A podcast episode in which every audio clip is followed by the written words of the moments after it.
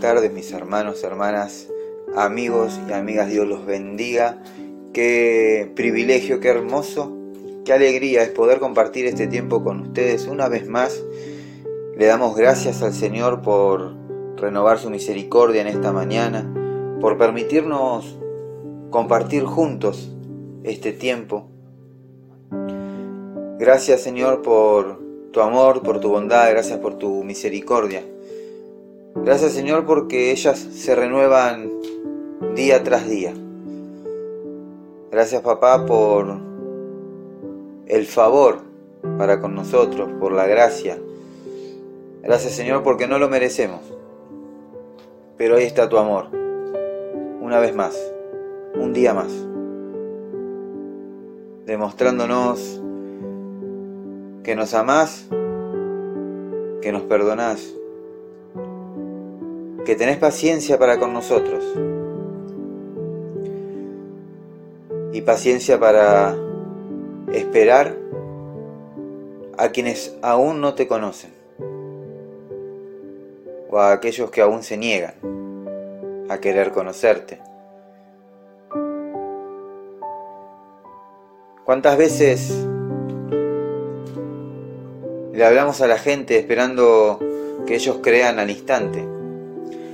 Le hablamos y tratamos de convencerlos. Les hablamos de milagros, les decimos que fueron creados por Dios y que Él ya los predestinó de antemano, que Él los hizo únicos y que Dios tiene un propósito para sus vidas. Les recitamos la Biblia, versículos conocidos, esos que se usan siempre para evangelizar, como Juan capítulo 3 versículo 16 que dice, porque de tal manera amó Dios al mundo, que entregó a su Hijo unigénito, para que todo aquel que en él crea no se pierda, mas tenga vida eterna. Y así como este, otros son los versículos de cabecera que utilizamos para predicarle y evangelizar a quienes aún no conocen a Dios. Les hablamos del amor de Dios, que Él los conoce desde antes de la fundación del mundo les contamos que Dios puede darles una nueva vida.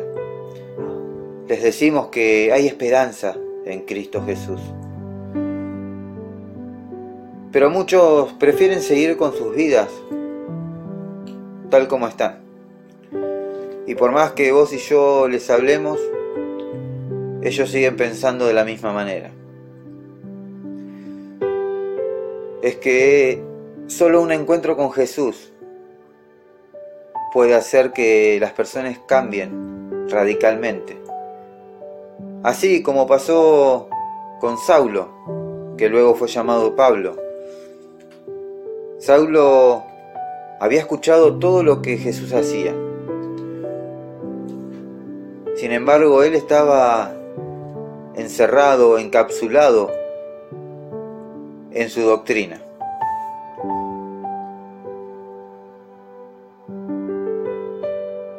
Saulo escuchó lo que hacía Jesús, pero sin embargo él siguió en su postura, persiguiendo, golpeando y encarcelando cristianos.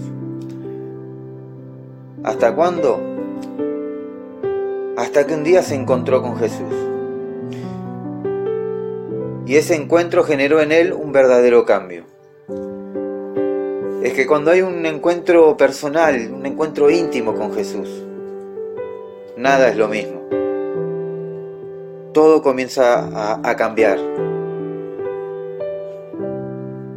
Muchos velos son quitados porque la luz resplandece en las tinieblas. ¿A cuántos nos pasó que le hemos hablado a un amigo o a un familiar y siguen eh, sin querer escucharnos? Incluso muchos se alejan cuando nos ven.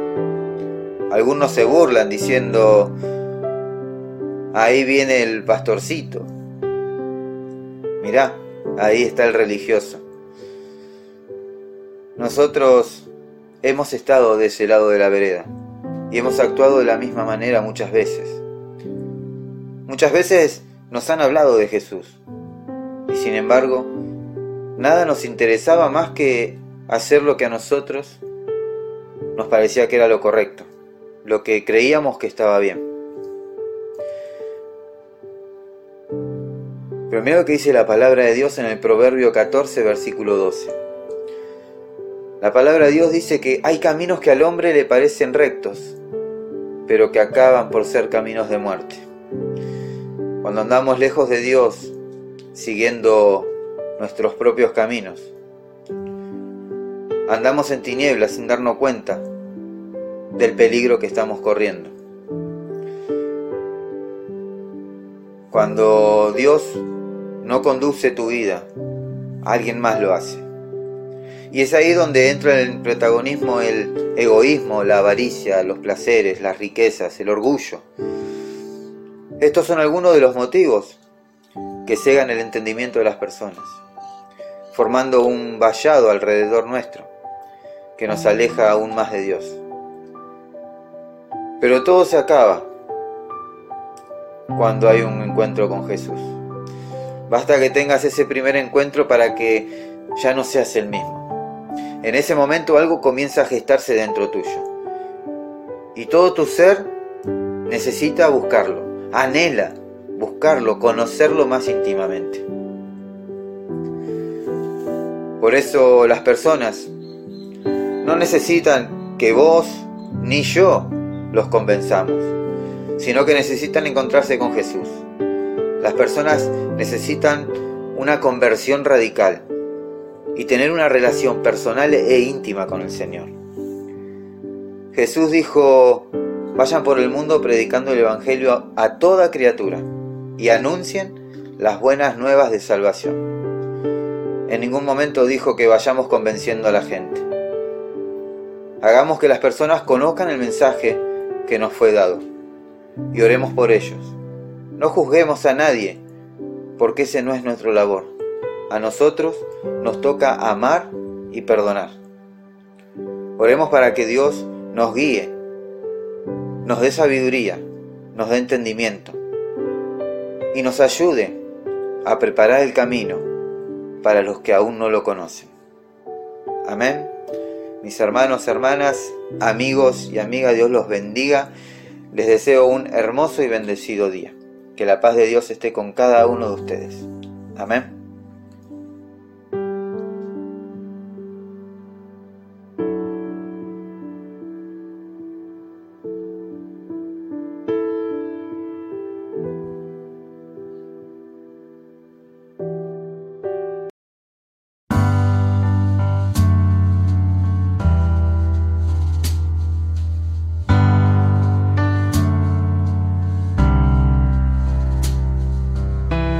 Le hablé de ti una vez, le hablé de ti, no me pudo entender.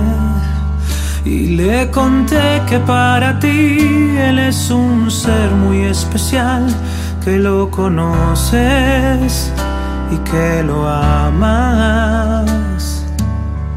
que te preocupas por Él que sabes bien lo que hay en su corazón, que quieres verle sonreír y darle la felicidad, sacar los miedos y las tristezas.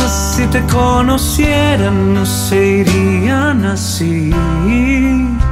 Si te vivieran yo sería tan feliz lo porque nada es importante cuando el mundo los aleja de ti. Si te sintieran no se irían así. Si te aceptaran yo sería tan feliz. Lo sé porque nada es importante cuando el mundo los aleja de ti. Oh, y me miró diciendo es tarde para mí. Es mi pasado el que no puedo borrar. Son tantas cosas, sé que vos no me entendés Yo no hice nada y a nadie le hago mal. Si te conocieran no serían así. Si te aceptaran yo sería tan feliz. Lo sé. Porque nada es importante cuando el mundo nos aleja de ti. Oh, Dios, no los dejes partir. Siembra tu espíritu allí.